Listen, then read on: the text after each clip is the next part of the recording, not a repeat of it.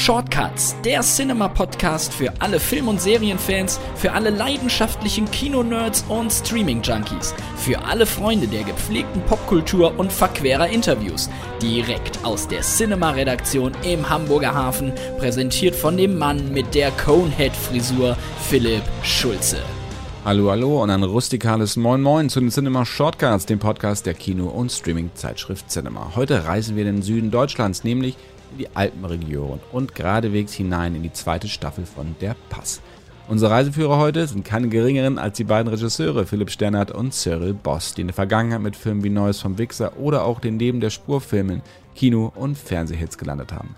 Mit den beiden spreche ich heute unter anderem über das Konzept der zweiten Staffel, welche Filme und Serien sie dazu inspiriert haben und warum Cyril sich als Kind die Handlung von Filmen ausgedacht hat und warum ich immer nach der ersten Viertelstunde eines 07-Thrillers ins Bett musste.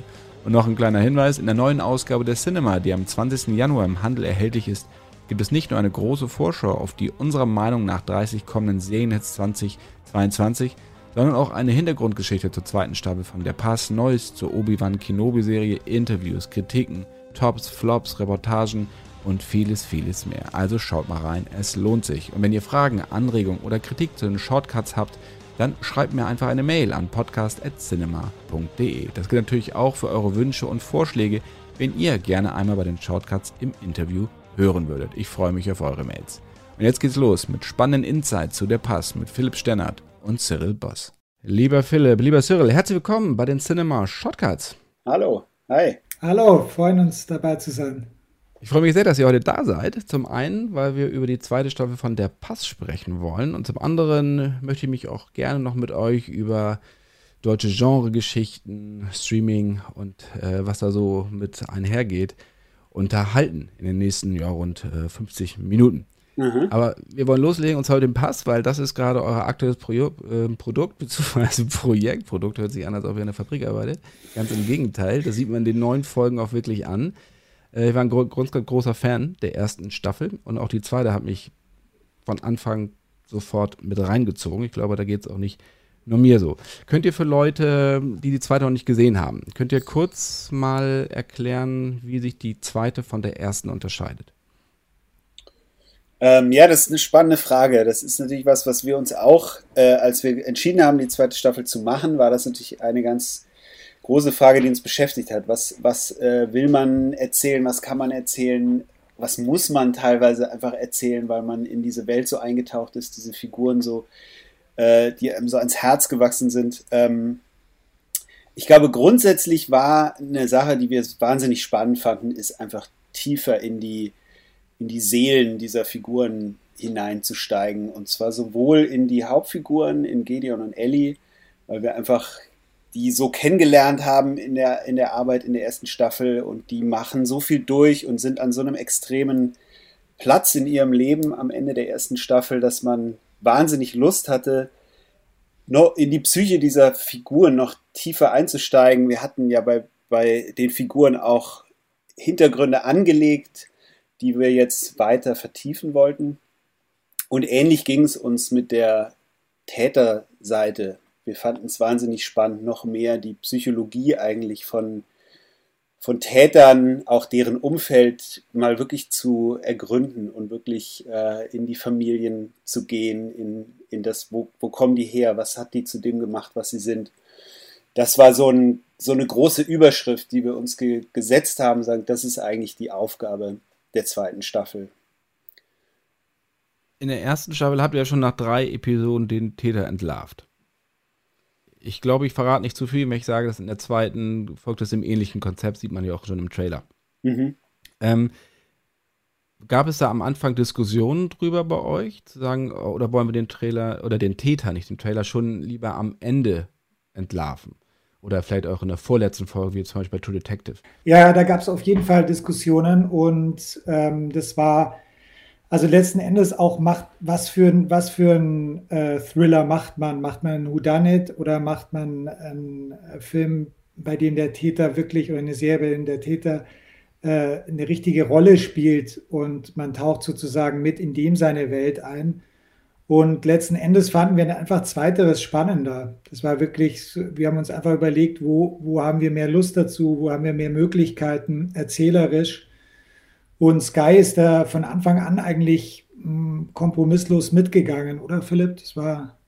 Ja, ja. Es war eine, war eine spannende Entscheidung, aber wir haben da alle, alle das Gefühl gehabt, das eröffnet andere Möglichkeiten, die auch wieder so toll sind, gerade für das Serienformat, weil man natürlich eben auch die Zeit hat, sowas dann da so einzutauchen. Aber ist die Gefahr nicht, wenn man auch den Täter ähm, sich anschaut, dass die Helden in den Hintergrund treten? Weil wir, wir wissen ja gerade, auch wenn wir es im Kino auch angucken, jetzt bei Batman zum Beispiel, wurde nachher wurden die die Villains immer wichtiger als der Held an sich, weil sie halt auch im Endeffekt spannende Charaktere sind, weil sie ja viel abgründiger sind als diese Saubermann-Leute. Gut, bei Batman ist es ein bisschen anders mit Saubermann. Ähm, war das, wie habt ihr die Gratwanderung hingekriegt? Also, wie habt ihr euch da Skizzen gemalt? Habt ihr euch da Notizen gemacht? Wie kann man sich das vorstellen?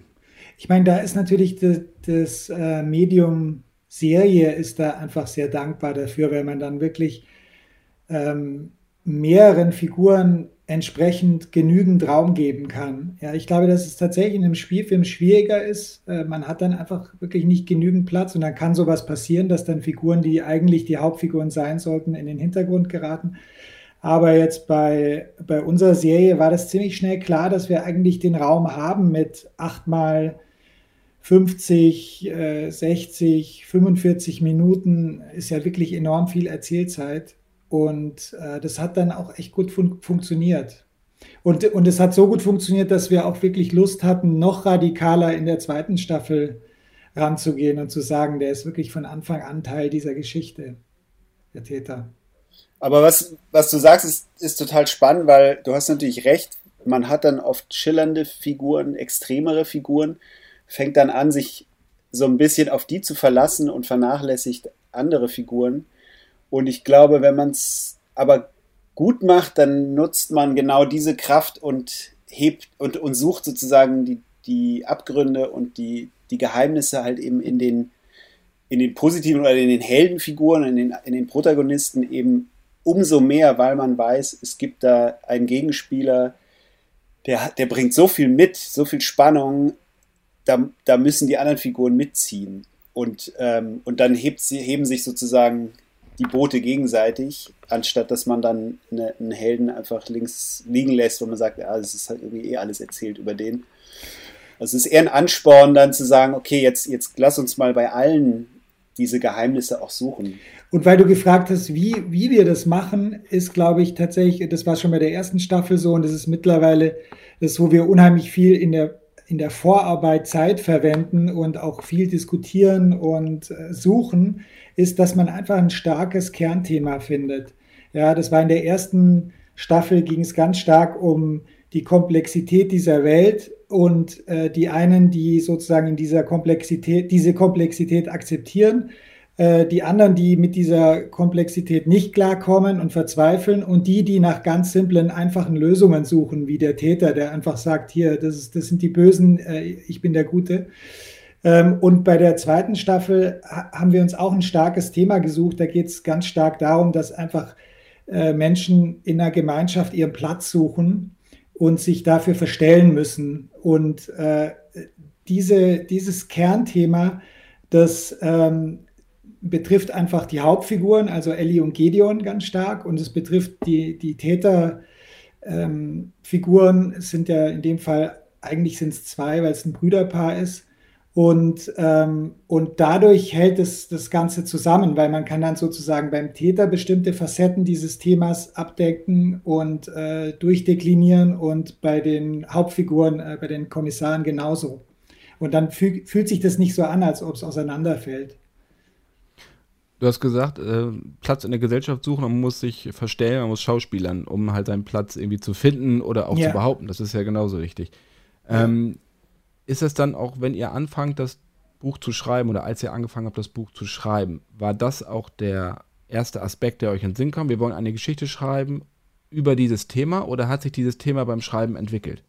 Es ist immer, es bedingt sich immer beides. Man, man fängt an mit, mit einer Idee für ein Thema und dann schreibt man, dann merkt man plötzlich, ah, eigentlich hat sich mehr in diese Richtung bewegt. Ist das nicht eigentlich viel spannender? Und äh, manchmal ist es dann auch wirklich das, was man von Anfang an wollte. manchmal verändert sich auf dem Weg nochmal äh, oder, oder fokussiert sich nochmal auf wirklich eine klare Sache.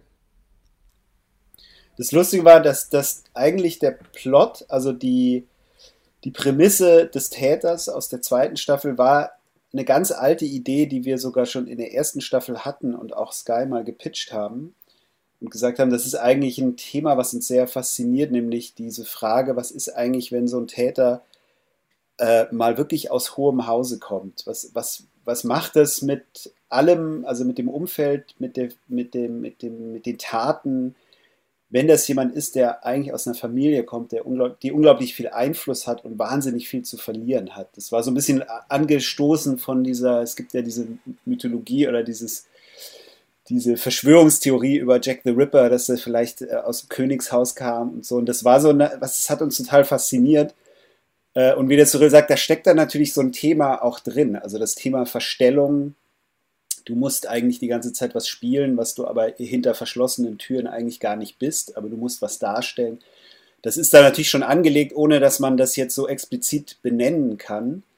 Und je mehr man dann anfängt daran zu schreiben, sagen, was könnte das denn bedeuten, was wäre das in Österreich, Deutschland, wie, wie könnte so eine Familie aussehen und so weiter, umso mehr merkt man dann, ach guck mal, das ist eigentlich das Thema, was uns emotional daran wirklich fasziniert. Es ist nicht nur die Äußerlichkeit, sondern es ist auch was über das sozusagen das Menschsein äh, diese ganzen Konflikte, die da, die daraus entspringen. Und die findet man dann auch plötzlich, denkt man, stimmt, das ist eigentlich das, was bei einer Ellie ja auch ein Riesenthema ist, wenn du ein Trauma hast, aber du musst jetzt plötzlich wieder funktionieren und du findest dasselbe Thema in der Figur auch. Und dann fängt man an, es immer mehr zu vertiefen und auch sehr bewusst äh, äh zu behandeln.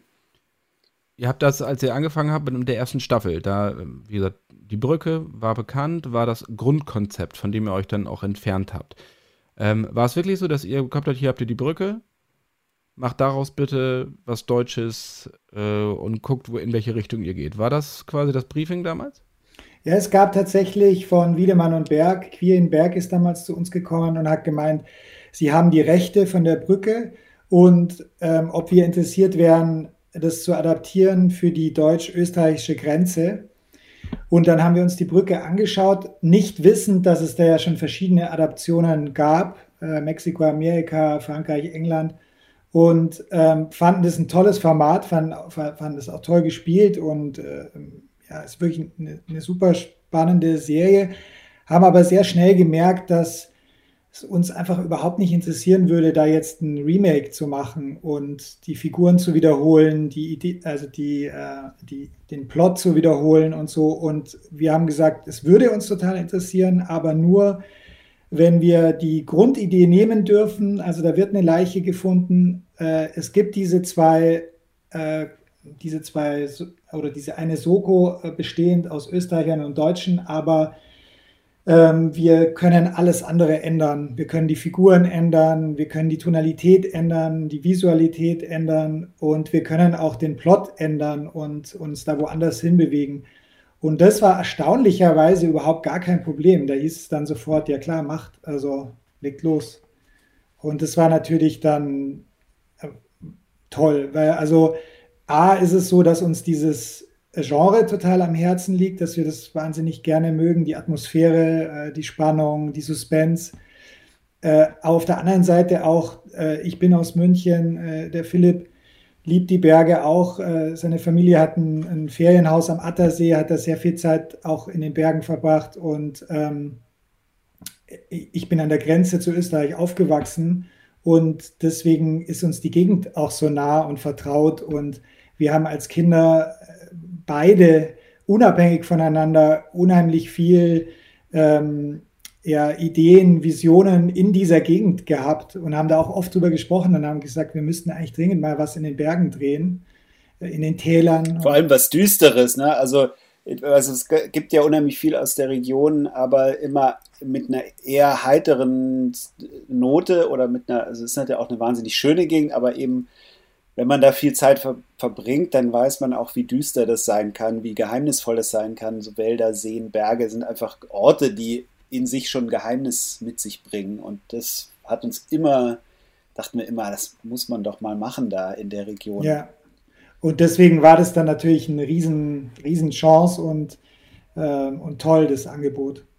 Für uns. Also Österreich war von Anfang an gesetzt. Also man hätte ja auch Deutsch-Schweizer Grenze machen können oder Französisch oder was auch immer. Das war von Anfang an gesetzt, äh, aber frag mich nicht warum, ehrlich gesagt. Ich weiß es nicht. Ich Stimmt, ja. Ja, wahrscheinlich, also Sprach, Sprach also Deutsch, Französisch wäre wahrscheinlich sprachlich. Ne, gute Frage. Komm, das machen wir auch noch. Ich meine, ihr hättet natürlich auch auf der Brücke Frankfurt oder Polen machen können, hättet ihr natürlich auch drehen können. Stimmt, stimmt. Ja, ja, klar. Ja. ja. Nee, aber das, ich glaube, das war auch ein wesentlicher Teil, warum uns das so angesprochen hat, ist tatsächlich, dass wir einfach die Gegend gut kennen und ähm, da sofort auch in gewisser Weise äh, mit, mit, mit, den, mit den Figuren sofort vertraut waren. Ja? Das ist ja auch was ganz Wichtiges, dass man einfach über die Figuren in eine Geschichte reingeht. Und wenn einem die Gegend, äh, die Leute dort eher fremd sind, dann müsste man da ja eigentlich erstmal recherchieren und da richtig eintauchen. Bevor ich zu dem zu den, zu den Traditionen und diesen mystischen Elementen komme, ja, also den Legenden, den Sagen, die ihr ja auch ähm, mit reinbringt. Was mich an der ersten Staffel vollkommen fasziniert hat, war, war die Musik, weil ich das nicht erwartet habe. Das habt ihr sicherlich schon ein paar öfter, öfter gehört. Vor allen Dingen natürlich auch Wolfgang Ambros, der mir jetzt nicht als Norddeutsche so wirklich viel gesagt hatte. Und ich musste auch erstmal googeln, was denn eine Kinetten ist. Mhm. Es gibt ja diesen wunderschönen Song The Kinetten, wo ich schlurf, mhm. den ja, äh, der ja sehr schön aus einer Jukebox dann performt wird. Mhm. Ähm, das, Cyril, das ist, das ist so von dir, ne? Diese, diese, dieser musikalische Input damals gewesen? Ja, ich bin wirklich mit österreichischen Liedermachern aufgewachsen. Meine Eltern haben das viel gehört. Äh, eine meiner ersten Schallplatten war der Fäustling von Amboss. Das war so ein, äh, in Anlehnung an Goethes Faust, so ein, äh, ja, fast wie so ein kleines Musical auf Österreichisch. Und natürlich der Watzmann, den ich über alles geliebt habe. Ähm, den ich auch komplett ernst genommen habe. Ich habe sehr spät begriffen, dass das eine Parodie eigentlich ist. Und, und ich habe wirklich äh, Ambros total geliebt, aber auch Danzer, ähm, Ludwig Hirsch, äh, später dann Fendrich, der so ein bisschen leichtere Kost, aber Ostbahn Kurti und solche, diese ganzen Sachen habe ich extrem geliebt. Und ich dachte mir immer, irgendwie muss man das mal äh, einbauen. Es gab bis jetzt nie die Möglichkeit und da hat sich natürlich extrem angeboten und einfach auch diese Stimmung zu unterstreichen. Und dann gab es manchmal Texte, die sogar wirklich auf unsere Geschichte gepasst haben, wie die Finsternis. Und äh, ja, das war sehr dankbar. Für alle, die nicht wissen, was eine Kineten ist, das, ich muss es, wie gesagt, ich habe es gegoogelt und meinen Wiener Kollegen gefragt, der das dann ja auch wissen müsste. Das kommt ja von Künette. Ja, ja. Baugrube. Genau, also da hat er geschlafen und das passt auf Nikolaus Ovtcharek natürlich gerade in seinem Charakter perfekt. perfekt so abgehalten ja, wie ja, es genau. Ja. Es ist so, dass der Pass, also ich weiß, ihr seid Seriengucker, ihr seid Filmgucker, ihr seid mit Film sozialisiert worden, ihr kennt euch sehr gut aus und da bleibt es natürlich nicht aus, dass man auch Referenzen an seine Lieblingsserien in die eigenen einbaut. Man ist inspiriert worden, man ist beeinflusst worden. Ähm, als ich mir der Pass angeguckt habe, sowohl die erste als auch die zweite Staffel, habe ich immer wieder Fargo gesehen. Natürlich True Detective, die erste Staffel vor allen Dingen. Ähm, war für, für mich eine Sache. Aber auch sieben hatte ich auch immer so ein paar das Gefühl, dass da Sachen, Elemente einfach übernommen wurden und adaptiert wurden und ähm, also was Eigenes draus gemacht wurde aber ich hatte auch so, so Romane von David Peace, also zum Beispiel diese, diese Red Riding Quartett. Das wurde ja auch mal verfilmt, Red Riding Trilogy. Ich weiß nicht, ob ihr das kennt. Wahrscheinlich kennt ihr Filme, das mit ja, Sean ja. Bean, genau, Andrew Garfield und auch Paddy Considine. Ähm, gibt es da weitere Einflüsse, so worauf die Leute sich auch gerade in Staffel 2 freuen können? Also, weil ich das vorhin gesagt habe, ähm, und es ist echt lustig, wenn du das jetzt fragst, dann kommen, kommen so Sachen wieder hoch, gar nicht so sehr, die, man hat sich natürlich jetzt nicht Vorlagen genommen und sagt, guck mal, wir wollen das so machen, sondern das ist tatsächlich eher das, was man in der Zeit, was einen stark beeinflusst oder natürlich aus der, aus der Kindheit oder Jugend einfach was, was einen geprägt hat, findet, wie du sagst, den, den Weg da rein. Aber zu der Zeit, was witzigerweise auch wieder Fincher war, ähm, ist tatsächlich dieses Mindhunters gewesen, was, ähm, was eben mit dieser Psyche so so wahnsinnig spannend umgeht. Also diese Gespräche mit diesen Tätern, die ja auch, auch real sind, das war was, was äh, und der, in der Zeit uns beim Schreiben immer wieder begegnet ist, wo man dachte, das ist wahnsinnig faszinierend. Ähm, und wahrscheinlich Leute, die meint hat, das gesehen haben, werden das sicherlich auch spüren, dass das ein Einfluss Und auch die Polizeiarbeit, oder? War da auch so spannend gezeigt, dass man auch mal sieht, ja. das ist unheimlich viel äh, Arbeit, die äh, wirklich nervenzehrend ist und äh, Leute, die einfach ewig lang versuchen, einen Täter zu finden. Und also Zodiac war zum Beispiel auch ein Einfluss, die dann einfach Jahrzehnte später immer noch nicht den Täter haben. So, so lange dauert es bei uns nicht, aber das waren dann auch in den Gesprächen mit dem Fallanalytiker äh, Alexander Horn auch dann so die interessanten Erkenntnisse, dass da, der hat an Fällen gearbeitet, wo sie wirklich 20, über 20 Jahre den Täter nicht gefunden haben und so. Und was das mit Polizisten macht und wie, wie das auch auf die Psyche schlägt, wie da manche auch aussteigen, weil sie diesen Beruf einfach nicht mehr ertragen, ja. Das, äh, diese Aspekte fanden wir total spannend. Nicht nur dieses äh, irgendwie gut gelaunt von Haustür zu, zur Haustür zu gehen und zu fragen, wo er war letzte Nacht. Ja, aber das stelle ich mir ja auch gerade schwierig vor, das dann umzusetzen. Also die, die Akribie, die in der Polizeiarbeit herrscht, ähm, das für den Zuschauer auch erlebbar zu machen, aber auch spannend zu gestalten, weil es ist natürlich auch viel Aktenschieberei. Das ist halt leider so. Ja, ja. Äh, das ist natürlich, ja. also dieses, das sehen wir im Tatort und so sehen wir das natürlich nicht. Gut, da ist es auch nur auf anderthalb Stunden begrenzt. Ähm, aber gab es da bei euch so Sachen, okay, wie können wir das denn spannend auch gestalten, indem wir mehrere Figuren auch mit reinbringen? Weil gerade auch die zweite Staffel ist im Vergleich zur ersten ja auch eher noch ein Ensemblestück. Also es tauchen ja noch mehr Figuren drumherum auf. Mhm. Ich meine, manche Sachen sind wir wirklich äh, offensiv angegangen, dass wir gesagt haben, was einen ja oft stört an Polizeifilmen, ist tatsächlich dieses äh, Infos werden in Dialoge verpackt und man hat das Gefühl, die Person redet eigentlich nur, damit die Info übermittelt wird und du, du hast gar nicht das Gefühl, die Figur würde das jetzt eigentlich sagen in dem Moment. Und deswegen haben wir uns zum Beispiel vorgenommen, dass wir gesagt haben, wenn es wirklich Informationen gibt, die übermittelt werden müssen, die der Zuschauer wissen muss, dann machen wir wirklich ganz radikal. Es gibt einfach bei der Polizei sogenannte Tagesmeetings, da sitzen die sich wirklich, das ist auch so, die setzen sich da jeden Morgen, Morgen zusammen an einen Tisch und die Chefermittler tauschen sich aus und äh, wie heißen die Sachbearbeiter, ja, die tauschen sich aus und dann werden Aufgaben verteilt und dann werden die neuesten Infos äh, werden übermittelt und das zeigen wir einfach wirklich. Wir setzen echt zehn Leute an einen Tisch und die besprechen einfach, okay, was gibt's Neues, ja, und das war zum Beispiel was, ähm, wo ich glaube, was es jetzt nicht so oft gibt, ja, wo wir versucht haben, einfach da mal, und dann hat man wieder Raum für, für ähm, wortlose Szenen, für Atmosphäre, für ja, äh, oder für viel Subtext dann, wenn man diese Informationen einfach schon mal am Anfang mitgeteilt bekommen hat. Wir hatten vorhin äh, die Tradition, die Legenden angesprochen.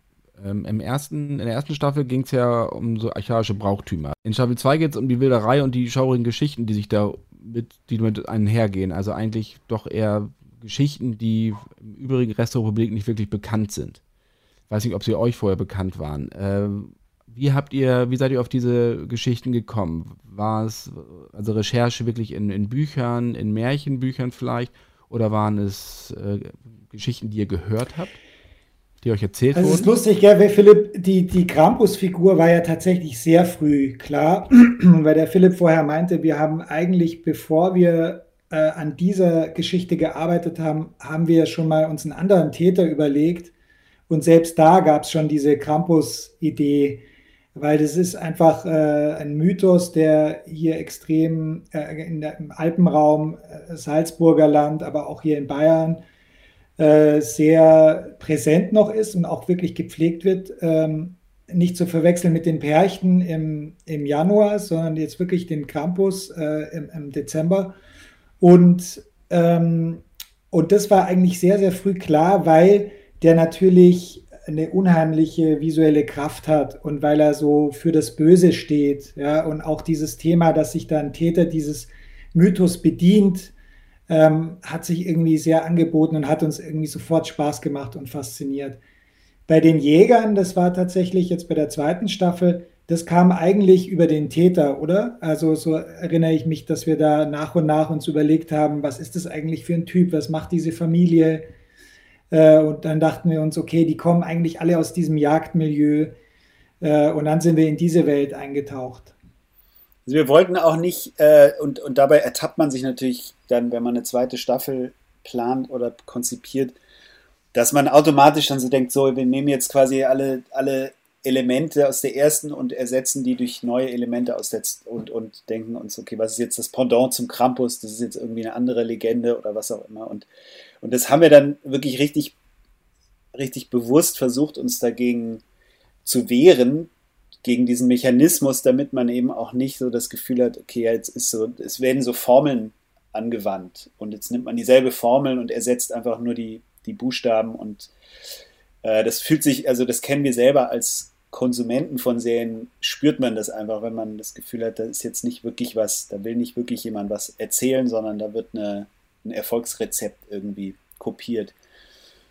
Und, und genau, das Jägermilieu, diese Mystik dahinter kam wirklich aus der, auch aus der Recherche über Serienmörder tatsächlich. Also das Schreckliche ist tatsächlich, dass die früh anfangen, ihre Fantasien an Tieren auch auszuleben und ähm, zu experimentieren, so schlimm das ist. Und das ist dann, und dann natürlich in der Region mit dem familiären Background war das irgendwie, eröffnete sich da so eine Welt, die in sich schon wahnsinnig düster auch sein kann. Welche, welche Serienmörder habt ihr euch da genau angeguckt? Also auch gibt es also wirklich auch Serientäter aus den äh, letzten 100, 150 Jahren genau aus dieser Region? Nee, aus dieser Region nicht. Aber was, was interessant war, ist also zum Beispiel auch, wenn man amerikanische Serientäter anguckt. Äh, wir haben da viel recherchiert und auch viel mit dem Alexander Horn geredet. Äh, was zum Beispiel sehr auffällig ist, dass es da einfach einige Serientäter gibt, die in ihrer Jugend aus einem Milieu gekommen sind, in dem zum Beispiel Tiere umgebracht wurden, also äh, wo geschlachtet wurde und wo dann quasi diese ähm, diese sexuelle Präferenzstörung, äh, dieses Dysfunktionale, was im Gehirn angelegt war, sich verknüpft mit einem, äh, ja, mit, mit, mit zum Beispiel, dass Schweine umgebracht werden oder so, ja. Und dann haben diese Täter, hat die das in dem Moment erregt und daraus ist dann eigentlich diese, diese Krankheit entstanden. Und äh, das war tatsächlich auffällig zu sehen, dass es da einige gibt, wo es diese Zusammenhänge gibt in der Kindheit, Jugend. Ist es denn, wie schwierig ist es, wenn man, wie gesagt, auf diese Brauchtümer geht? In der ersten mehr als in der zweiten, aber wie gesagt, es gibt ja diesen Mythos drumherum, also es gibt Überlieferungen und dergleichen. Wie schwierig ist es, sich diesen, diesen alten Geschichten zuzuwenden, ohne dass sie lächerlich wirken? Weil gerade jetzt auch im Campus und sowas, ne? Das ist nicht, dass man sich darüber nicht, nicht äh, lustig macht, das als äh, Irrglauben oder als Aberglauben abtut, sondern schon versucht, so den wahren Kern herauszufiltern, äh, um das dann auch auf die Figuren zu projizieren. Auch gerade, wie gesagt, für den, für den Rest der Republik, die halt vielleicht mit Campus und Co. jetzt nicht aufgewachsen sind. Ja, ich glaube, da muss man immer, äh, wie du hast es schon richtig gesagt, man muss so ein bisschen an den Ursprung zurückgehen und wirklich sagen, was steckt denn eigentlich dahinter? Also was für eine Angst oder auch teilweise eine Sehnsucht steckt denn hinter diesen Mythologien? Und beim Krampus ist dieses Prinzip der Strafe und der sozusagen der Läuterung, des sich äh, ähm, sozusagen für die Sünden bestraft werden, ist ja, steckt ja in der ganzen Mythologie total drin. Das ist ja das, was es eigentlich ähm, was, dem, was das Ganze geboren hat. Und wenn man sich darauf konzentriert und das eben dann mit den Themen dieses Kriminalfalls verknüpft, dann wirkt es hoffentlich nicht aufgesetzt und eben so oberflächlich betrachtet, weil das wird dann tatsächlich sehr schnell lächerlich, sondern dann spürt man, dass da, da dahinter ein gemeinsamer Nenner ist, der uns alle universell beschäftigt, egal woher du kommst. Das Gefühl, ich habe bin ich ein guter Mensch oder nicht, werde ich irgendwie bestraft, das ganze Prinzip von Karma und so steckt da natürlich auch mit drin. Darauf muss man sich dann irgendwie konzentrieren. Und es war auch tatsächlich in der Recherche so, wie du sagst, ähm, dass da natürlich die Leute jetzt beispielsweise, wenn es um die Campusse ging, da gibt es ja richtig Vereine in, in Bayern und in, wir, wir sind ins, ins Salzburger Land gegangen, Bad Gastein äh, und Dorf Gastein und die haben natürlich total Sorge gehabt im ersten Moment, dass wir das irgendwie ja so als, als pures Schreckensgespenst so Scream-mäßig einbauen wollen und haben dann aber sehr schnell gemerkt, dass wir es wirklich ernst meinen, dass wir interessiert sind, dass wir wissen wollen, was dahinter steckt. Wir haben uns mit denen auseinandergesetzt und dann haben die uns natürlich umgekehrt auch enorm unterstützt äh, mit Historie, mit Einblicken, ähm, sogar bis hin zu Masken und die haben ja richtig mitgemacht auch dann. Und genauso war es bei den Jägern auch. Ja, die haben auch sehr schnell gemerkt, da hatten wir natürlich auch Berater, äh, auch aus der Gegend, die sich wirklich da mit uns auseinandergesetzt haben, die erklärt haben, wie, wie, wie, zieht man ein Fell ab und wie geht man mit den Tieren um, was, wie ist das Brauchtum, äh, auf welcher Seite liegt, legt man, auf welche Seite legt man das erlegte Tier, äh, weil da gibt es auch alte Traditionen, dass die Erddämonen nicht in das Wild, in das tote Wild eindringen können, legt man es auf die rechte Seite und so. Also diese Dinge, äh, das bedingt sich dann gegenseitig. Wenn man es ernst nimmt, dann merkt man ganz schnell, kommt unheimlich viel guter Wille zurück von den Leuten, die sich damit auskennen. Du, ihr habt vorhin auch gesagt, äh, ihr wolltet Österreich bzw. die Grenzregion auch nicht so happy clappy wie jetzt beim Bergdoktor oder sowas darstellen, sondern auch dieses äh, das Geheimnisvolle mehr betonen. Wie war denn die Reaktion, als ihr das dann auch getan habt? Und sagen wir es mal so, es, äh, man möchte da eigentlich ja auch nicht wirklich wohnen. Also so schön, wie es inszeniert ist und so geheimnisvoll, wie es inszeniert ist. Es ist ja nun nicht wirklich so, dass man äh, da jetzt ein Ferienhaus oben hinbauen möchte. Also wir haben keine Briefe bekommen vom Tourismusverband oder so. Die machen wahrscheinlich jetzt Führungen dadurch. Ja, ja, genau. Ich glaube, das war auch von Anfang an klar, dass das jetzt äh, kein Projekt ist, was sich dazu eignet, dass man das jetzt irgendwie mit dem, ja, mit Tourismus in Verbindung setzt. Es gibt ja tatsächlich so Projekte, wo man sagt, so zeigt man unsere Gegend schön. Ähm, und dann kommen viele Leute. Das war, glaube ich, von Anfang an klar, dass, dass das sowieso das falsche Projekt dafür ist. Und, und dann ähm, ist einfach die Gegend wirklich ein Teil der Geschichte. Das ist ja fast wie ein Charakter eigentlich, diese äh, hohen Berge, die wie eine Mauer sind. Die Leute kommen nicht raus, können, nicht, können dem Bösen da nicht entfliehen und so. Das, das hat natürlich äh, dramaturgisch äh, viel gemacht und ich glaube, das spüren auch die Leute, die das sehen und da fühlt sich auch keiner angegriffen, weil er merkt, das ist einfach so ein wichtiger Bestandteil dieser Geschichte. Ihr beide arbeitet ja nun schon seit über 20 Jahren zusammen, sehr eng zusammen. Wenn ihr euch für ein Pro Projekt entscheidet, ähm, müsst ihr beide hundertprozentig dahinter stehen oder gab es in der Vergangenheit auch schon mal Momente, wo der eine den anderen überzeugt hat und ihm das schmackhaft gemacht hat?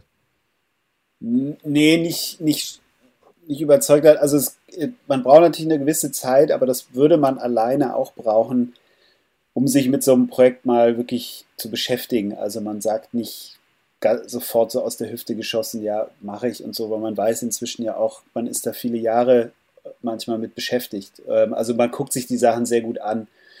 Und, und wir reden da natürlich eben zu zweit ganz viel drüber, lesen, lesen uns rein, gucken uns dann eben so sowas an wie, wie die Brücke und, und man, man wird sozusagen, arbeitet sich so in die Materie ein, bevor man sich da komplett committet. Und in diesem Prozess da ticken wir einfach auch sehr ähnlich und haben natürlich auch äh, grundsätzlich einen ähnlichen Geschmack und haben bestimmte Dinge, die wir gerne, auf die wir uns konzentrieren wollen.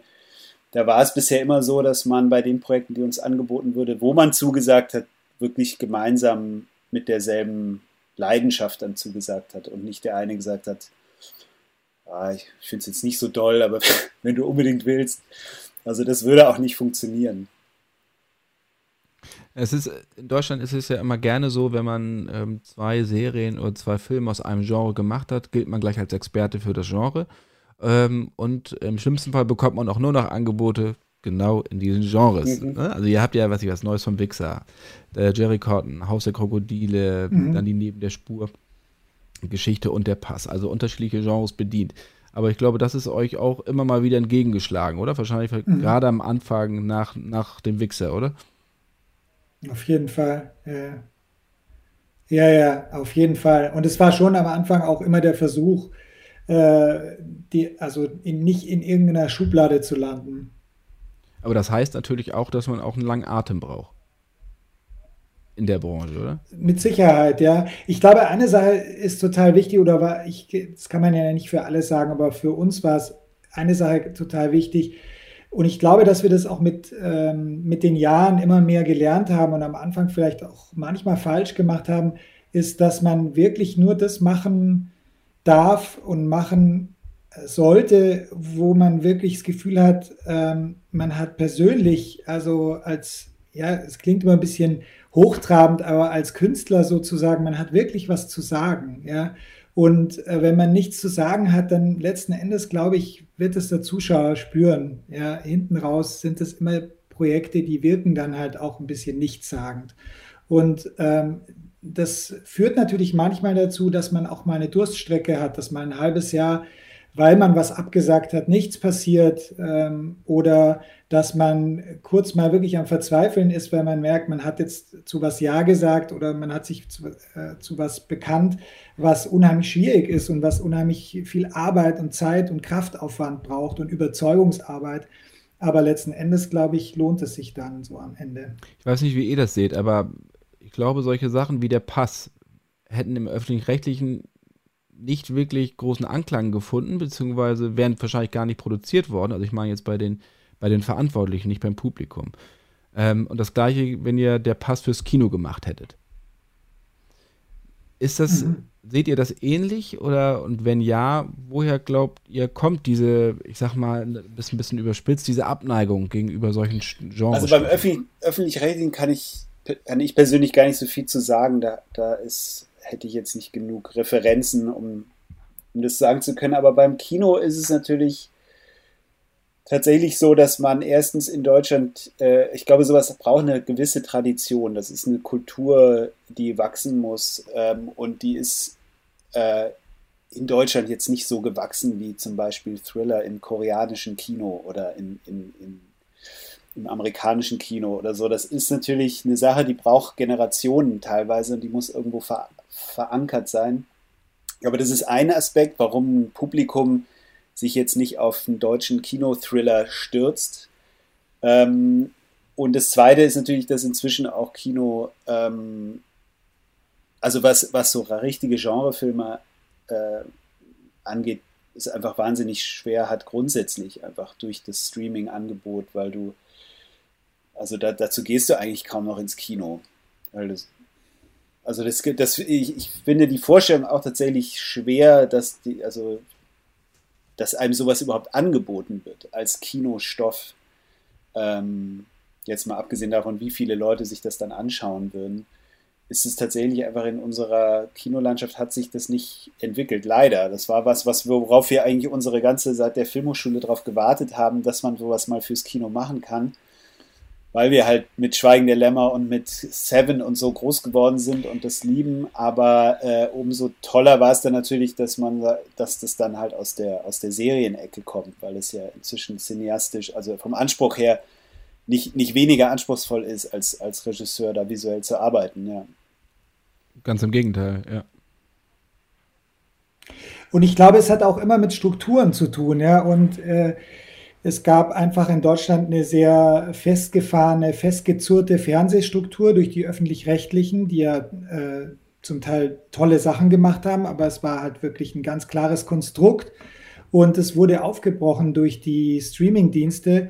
Und dann sind sozusagen, kam neuer Wind rein. Die Streaming-Dienste haben unheimlich viele neue spannende Sachen angestoßen, aber auch umgekehrt, äh, das öffentlich-rechtliche hat, glaube ich, in vielen Dingen dann die Strukturen verändert und angefangen auch umzudenken und äh, zum Beispiel horizontale Erzählstränge zuzulassen und solche Dinge. Ja? Äh, wo wir angefangen haben, war das noch ein absolutes No-Go. Da haben wir dann unsere ersten Ideen, waren meistens äh, inspiriert durch amerikanische Serien wie Six Feet Under oder so.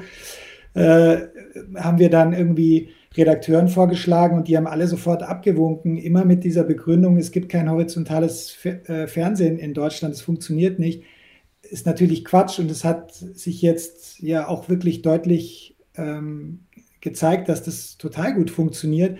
Und im Kino ist es leider immer noch so, dass äh, das eine sehr festgefahrene Struktur ist. Ähm, ich kann es wirklich nicht richtig genau benennen, woran das jetzt liegt, aber es ist immer noch sehr unbeweglich. Und da bedingt natürlich das eine das andere, weil es werden dann sozusagen immer dieselben Sachen angeboten im Kino. Und der Zuschauer kriegt natürlich immer dieselben Sachen und dadurch gehen die Leute auch dann hauptsächlich in diese Sachen. Und wenn jemand in einen deutschen Film geht, dann im Grunde meistens dann, wenn es irgendwie eine Komödie ist. Und wenn es jetzt irgendwie ein Thriller wäre oder keine Ahnung, dann würden sie sagen, ja, gucke ich mir lieber einen amerikanischen Thriller an. Aber dass man ein Publikum über viele Jahre erziehen muss, sozusagen. Erziehen klingt jetzt hart, ja, aber dass man sozusagen wie die Franzosen einfach so eine Atmosphäre und ein, eine Kultur schafft, wie der Philipp sagt, das äh, ist so ein bisschen versäumt worden im Kino in Deutschland. Ich weiß nicht, ob das noch möglich ist. Äh, ich, ich, ich sage es mal positiv, ich denke schon, ja, alles ist möglich. Aber ich denke mal, daran liegt es ja, an festgefahrenen Strukturen. Aber meint ihr, dass auch gerade die Streaming-Dienste, dass die auch dafür sorgen könnten, dass die Akzeptanz für Genrestoffe wieder steigt? Also das bekannteste Beispiel ist halt gerade mit Peter, mit Peter Torwart und mhm. Blood Red Sky. Ähm, wie gesagt, ob der im Kino funktioniert hätte, sei jetzt mal dahingestellt, aber international hätte er funktioniert. Da bin ich ziemlich sicher, wenn er vernünftig promotet worden wäre und dergleichen mehr. Ähm, habt ihr auch so ein bisschen die Hoffnung, dass es, dass dadurch auch die, die Verleiher und die ähm, Filmproduzenten und sowas, dass da mal ein bisschen Umdenken stattfindet? Ja, absolut. Also das ist wirklich was, was wir jetzt selber erlebt haben und total dankbar sind, dass man, dass, dass man jetzt wieder wirklich spannende Genres machen. Also ich meine, dass, ob das jetzt der, ob das jetzt sowas wie Dark oder ähm, der neue, was 1888, wie heißt die neue Doron? 99. 99, genau. Ähm, also Mystery, Horror, Fantasy, äh, Thriller, das sind ja alles Dinge, die aus Deutschland gerade entstehen, die auch teilweise äh, äh, sehr erfolgreich sind, im Ausland auch und zwar tatsächlich eben nicht im Kino, sondern über Streaming. Aber nichtsdestotrotz ist es natürlich für uns Geschichtenerzähler, Filmemacher, Drehbuchautoren natürlich eine unglaublich spannende Zeit, weil man, weil das, muss man mal hart sagen, jahrzehntelang einfach gar nicht möglich war. Also das mussteste, das waren Fantasien, die man hatte, dass man bestimmt in bestimmten Genres aus Deutschland heraus größere Projekte macht, aber, aber es wurde war nicht die Realität. Und jetzt wird es langsam Realität oder ist Realität. Habt ihr ein Drehbuch noch in der Schublade, das nie Anklang gefunden hat? Und das ihr quasi jetzt nochmal adaptieren oder modernisieren könntet, weil die Zeit jetzt reif ist? Also nicht so wie der Peter, dass es ein ganzes Drehbuch ist und dass man wirklich auch schon mehrere Anläufe unternommen hat, das zu finanzieren und es nicht geklappt hat, aber Ideen tatsächlich, ja, also eher Ideen. Ihr seid beide, so wie ich, so wie die Hörer und die Leser von Cinema, ähm, mit Filmen sozialisiert worden. Da hatte ich anfangs schon gesprochen. Aber ihr seid auf unterschiedliche Art und Weise sozialisiert worden. Das finde ich sehr, sehr interessant. Ähm, weil du, Cyril, durftest nicht so viel gucken früher. Und hast dir quasi mhm, die Filme zurechtgedacht, nach Inhaltsangaben. Ist das richtig? Ja. Das finde ich eine sehr spannende ja. und lustige Geschichte. Ja, das ist wirklich so. Meine Mutter äh, war sehr jung, als sie mich bekommen hat, sehr ambitioniert mit 20. Ähm, wollte damals, glaube ich, äh, ernährungstechnisch und, ähm, und äh, kulturell und äh, in vieler Hinsicht, äh, glaube ich, das besonders gut machen. Hat sie auch gemacht, muss ich dazu sagen. Äh, ich habe wirklich eine ganz tolle Kindheit gehabt und tolle Eltern. Ähm, aber ich habe ein bisschen drunter gelitten, dass ich zu wenig fernschauen durfte. Also es war wirklich erschreckend wenig. Und ich äh, bin dann immer zu meiner Oma und habe den, den Gong, hieß die Fernsehzeitschrift, den gibt es auch, glaube ich, noch. Die gibt es noch, ja, ja. Ähm, ja, da habe ich mich hingesetzt und habe wirklich diese Inhaltsangaben gelesen und habe mir dann überlegt, okay, was könnte da passiert sein und so. Und dann bin ich in die Schule und habe erzählt, gestern habe ich wieder Tarantula geschaut, Dracula geschaut und so ist schon krass, was da gegen Ende wird es richtig äh, hart und so, ja. Und meine Lehrerin war total entsetzt, weil sie hat dann meine Mutter tatsächlich auch angerufen und gesagt, das kann nicht sein, dass der irgendwie um 23 Uhr noch Tarantula schaut. Das ist, äh, das können sie nicht machen. Ja. und meine Mutter, die selber Lehrerin war, ist äh, völlig entsetzt gewesen, dass sie mit diesem Vorwurf konfrontiert wird, ja. Wann hast du denn angefangen, quasi dann, als du dann älter wurdest mit 16 oder so, als du dann mehr oder weniger selber entscheiden Ja, ich, also wie das wahrscheinlich viele Kinder machen, äh, das allererste war, dass ich einfach zu Freunden gegangen bin und da geguckt habe. Ich weiß noch, mein äh, damals bester Freund, der David, der durfte, der hatte auf VHS alle Bud Spencer und Terence Hill Filme die habe ich dann rauf und runter geschaut und äh, dann mit der Zeit natürlich äh, habe ich das natürlich schon auch eingefordert und so. Wir hatten damals dann einen Beta Player. Du warst das, ähm, du hattest den. ich hatte den, genau. Es gab drei Leute in Deutschland, und, die und hatten da, Beta Und da, da wurden dann so, da waren dann so ein paar Filme, ich weiß, 20.000 Meilen unter dem Meer mit Kirk Douglas, äh, Richard Fleischer, James Mason war mein absoluter, einer meiner Lieblingsfilme. Den habe ich so oft angeschaut, dass das Band richtig kaputt war. Da waren dann so weiße Streifen im Film, weil ich den so rauf und runter geschaut habe. Ne? Aber es ist natürlich auch, äh, wie gesagt, aus so einem gewissen, aus so einem Mangel entsteht natürlich auch so eine Sehnsucht, äh, dies, dieses Loch zu füllen, ja. Und vielleicht ist es ja auch ein, ist ja meine Mutter auch mit Schuld daran, dass ich diesen Beruf ergreifen wollte. Philipp, wie war es bei dir? Nee, also ich, ich will jetzt gar nicht äh, langweilig sein, aber also dieses, dieses Phänomen, dass man in der Schule sich tatsächlich Filme ausgedacht hat, äh, ähm, weil man was erzählen wollte und, und das kenne ich auch. Das war äh, im Nachhinein wirklich richtig beschämend. Also, dass, dass man wirklich dachte, Gott, was war da mit mir los? dass man so angeben wollte, aber halt das dann in, in Form von Filmen, die man dann aus, da, ausgeschmückt hat und da eigentlich nie gesehen hatte. Aber ich kann mich auch noch witzigerweise an so ganz äh, also dieser Mangel war ja, ist ja grundsätzlich was in unserer, in unserer Generation im Gegensatz zu meinen Kindern jetzt, wenn ich mir anschaue, was die sozusagen einfach, welche, welche Möglichkeiten die haben, was die alles konsumieren können, wenn sie wollen oder dürfen. Aber ich kann mich erinnern, äh, dass wir früher im Skiurlaub waren mit äh, meinen Cousins und Cousinen. Und da hatte der Typ, dem dieses Hotel gehört hat, der hatte so, ein, so eine dicke Liste auf so Nadeldruckerpapier ausgedruckt weil der eine riesige VHS-Sammlung hatte, auch alles total schlechte Qualität. Und dann konnte man da hingehen, sich diese Liste anschauen und sagen, ich will äh, den und den Film, ich will zurück in die Zukunft gucken oder Ghostbusters oder so. Und dann hat er diese VHS, diese olle, schon hunderttausendmal abgespielte VHS eingelegt. Und das war dann wie so das Kino, ähm, und das waren Erlebnisse, die, da hat man dann das ganze Jahr von gezehrt, dass man da einfach Filme und dann teilweise auch Filme sich angeschaut hat, wo die Eltern nicht wussten, dass man das vielleicht, die hätten es einem vielleicht verboten. Aber das sind unglaublich. Und es, und es war eine absolute, es war eine absolute Katastrophe, wenn Filme mal ja, ausgefallen ja, genau. sind. Ja, was ja heute überhaupt kein Problem mehr ist. Aber ich weiß noch, der Dieb von Bagdad kam immer im, im Sommer. Äh, Pressburger und Michael Powell, diese ganz alte Verfilmung. Und der ist dann einmal ausgefallen wegen einem Fußballspiel. Ich war wirklich, ich war, ich habe geheult. Ja? Und weil ich wusste, der läuft jetzt nächstes ja. Jahr wieder im Sommer ich, ich habe diesen Film nicht mehr, ja, und man konnte ihn nicht runterladen, man konnte ihn nicht streamen, nichts, ja. Also äh, ja. Wir, wir, sind in harten Zeiten aufgewachsen, das sage ich jetzt mal hier.